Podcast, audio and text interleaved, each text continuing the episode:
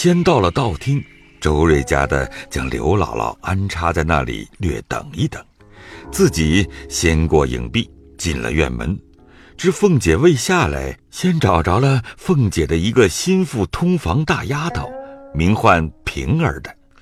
周瑞家的先将刘姥姥起初来历说明，又说：“今日大远的特来请安，当日太太是常会的，今儿不可不见，所以我带了他进来了。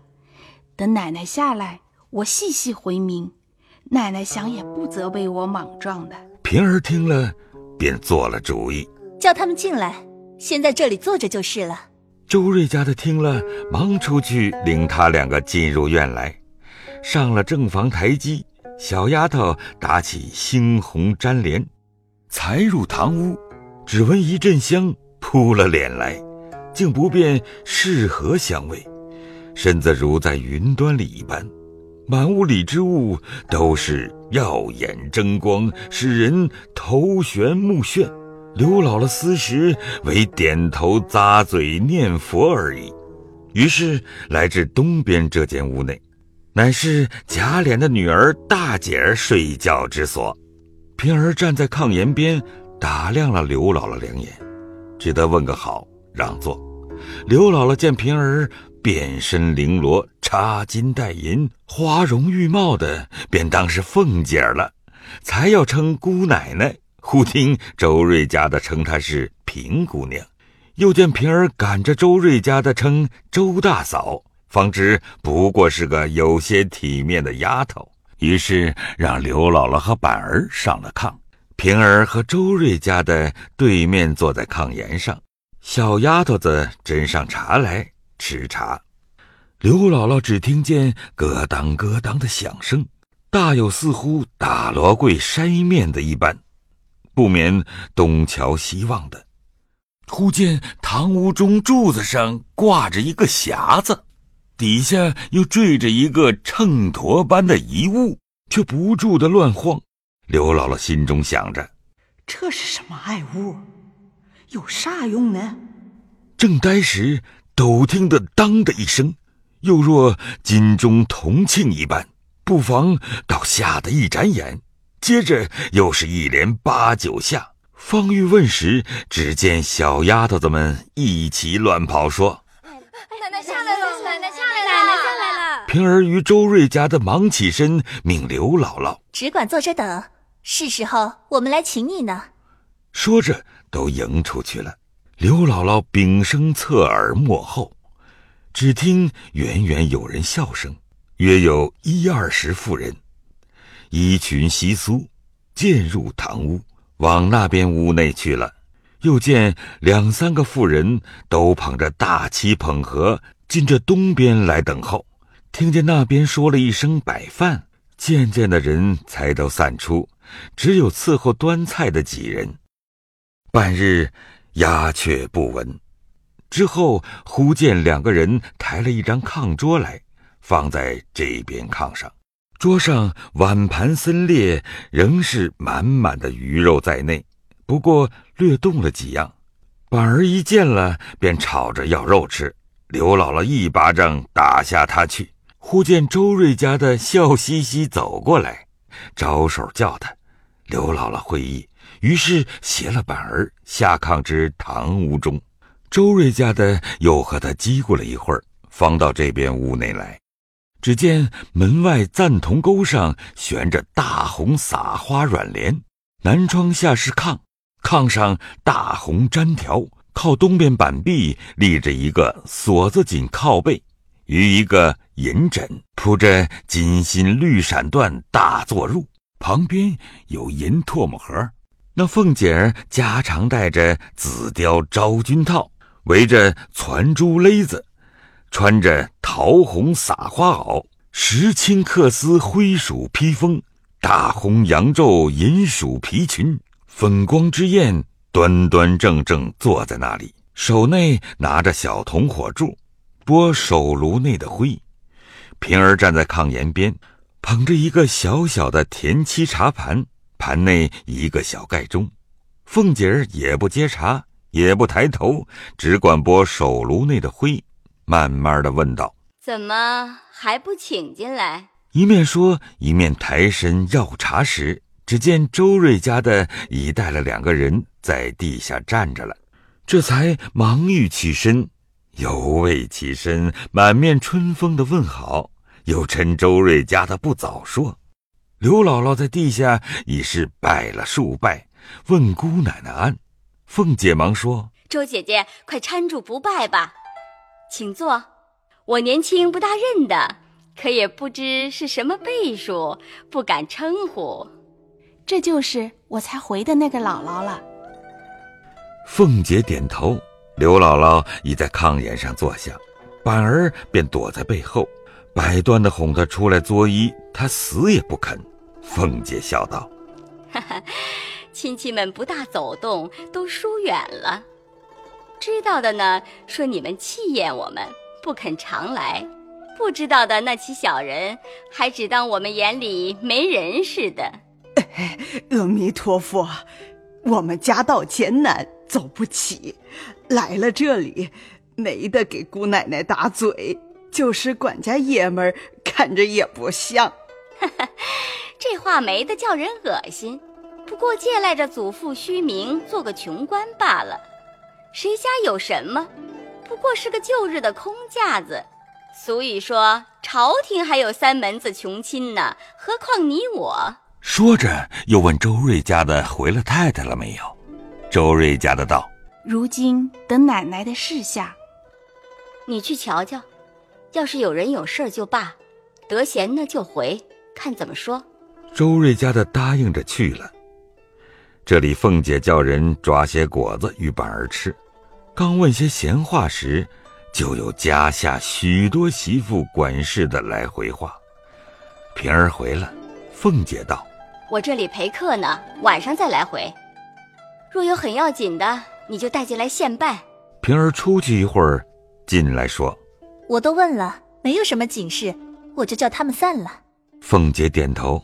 只见周瑞家的回来，向凤姐道：“太太说了，今日不得闲。”二奶奶陪着便是一样，多谢费心想着，白来逛逛呢便罢。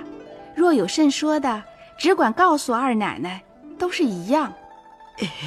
也没甚说的，不过是来瞧瞧姑太太、姑奶奶，也是亲戚们的情分。没甚说的便罢，若有话，只管回二奶奶，是和太太一样的。一面说。一面递眼色与刘姥姥，刘姥姥会意，未语先绯红了脸，欲待不说，今日又所谓何来？只得忍耻说道：“论礼今儿初次见姑奶奶，却不该说的，只是大远的奔了你老这里来，也少不得说了。”刚说到这里，只听得二门上小厮们回说。东府里小大爷进来了，凤姐忙指刘姥姥不必说了，一面便问：“你荣大爷在哪里呢？”只听一路靴子脚响，进来了一个十七八岁的少年，面目清秀，身材窈窕，青裘宝带，美服华冠。刘姥姥此时坐不是，立不是，藏没处藏。凤姐笑道：“哈哈，你只管坐着。”这是我侄儿，刘姥姥方扭扭捏捏在炕沿上坐了。贾蓉笑道：“嘿嘿，我父亲打发我来求婶子，说上回老舅太太给婶子的那架玻璃炕屏，明天请一个要紧的客，借了略摆一摆就送过来的。说迟了一日，昨儿已经给了人了。”贾蓉听说，嘻嘻的笑着，在炕沿下半跪道。婶子若不借，又说我不会说话了，又挨一顿好打呢。婶子只当可怜侄儿吧。也没见我们王家的东西都是好的不成？一般你们那里放着那些东西，只是看不见，偏我的就是好的。哪里如这个好呢？只求开恩吧。碰一点儿，可仔细你的皮。因命平儿拿了楼门钥匙，传几个妥当人来抬去。贾蓉喜得眉开眼笑，忙说：“我亲自带了人拿去，别由他们乱碰。”说着便起身出去了。这里凤姐忽又想起一事来，便向窗外叫：“蓉儿回来！”外面几个人接声说：“蓉大爷快回来！”贾蓉忙附身转来，垂手侍立，听何指示。那凤姐只管慢慢的吃茶，出了半日神，方笑道：“ 罢了，你且去吧，晚饭后你来再说吧。这会子有人，我也没精神了。”嗯，贾蓉应了，方慢慢的退去。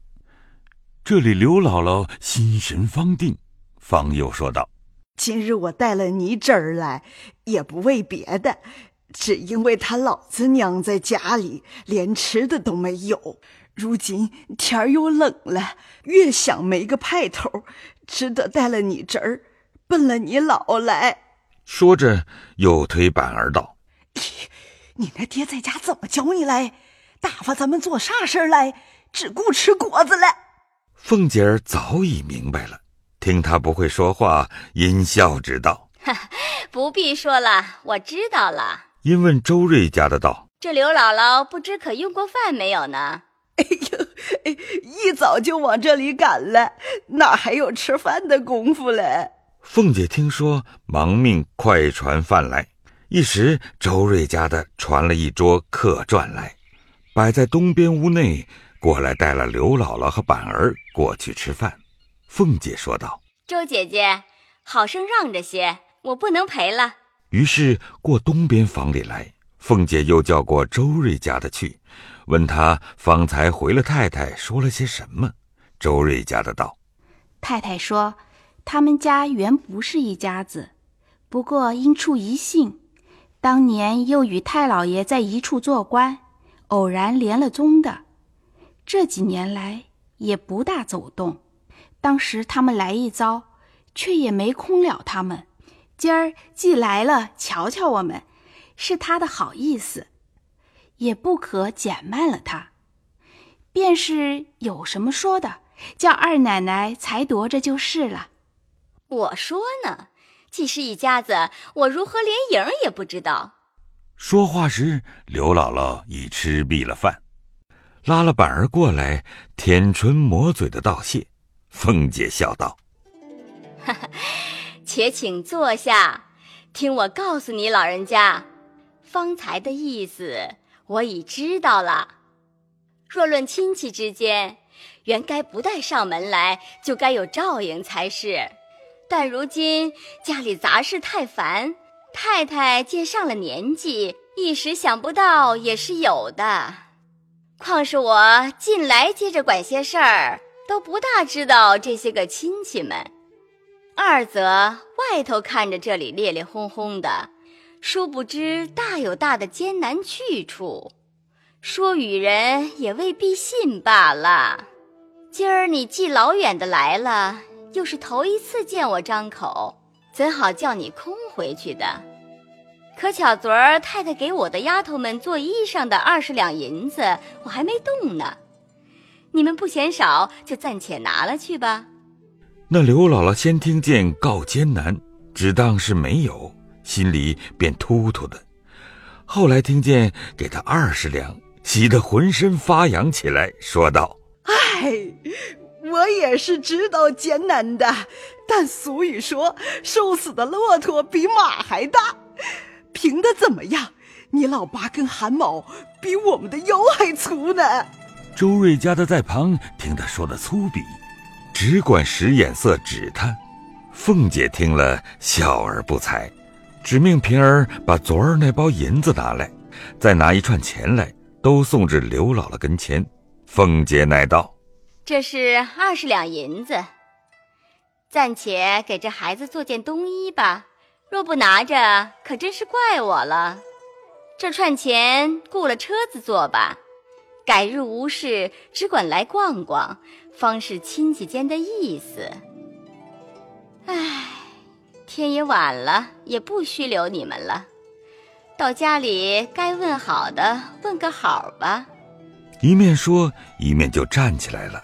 刘姥姥只管千恩万谢，拿了银钱，随周瑞家的出来，至外厢房周瑞家的房道。我的娘啊，你见了他，怎么倒不会说话了？开口就是你侄儿。我说句不怕你恼的话，便是亲侄儿，也要说和柔些。那荣大爷才是他正经侄儿呢，他怎么又跑出这么个侄儿来了？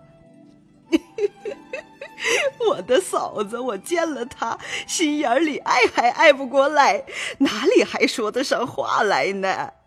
二人说着，又至周瑞家，做了片时，刘姥姥便要留下一块银子，与周瑞家孩子们买果子吃。周瑞家的如何放在眼里，执意不肯。刘姥姥感谢不尽，仍从后门去了。正是得意浓时一接济，受温深处胜亲朋。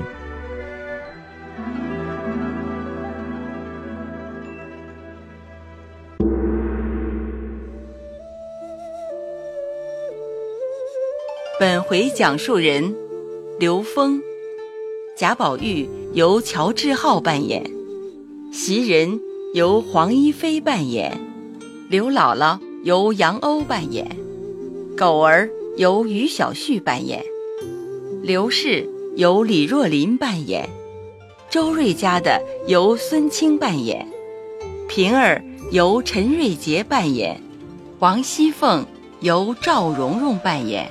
贾蓉由张国瑞扮演，谢谢您的收听。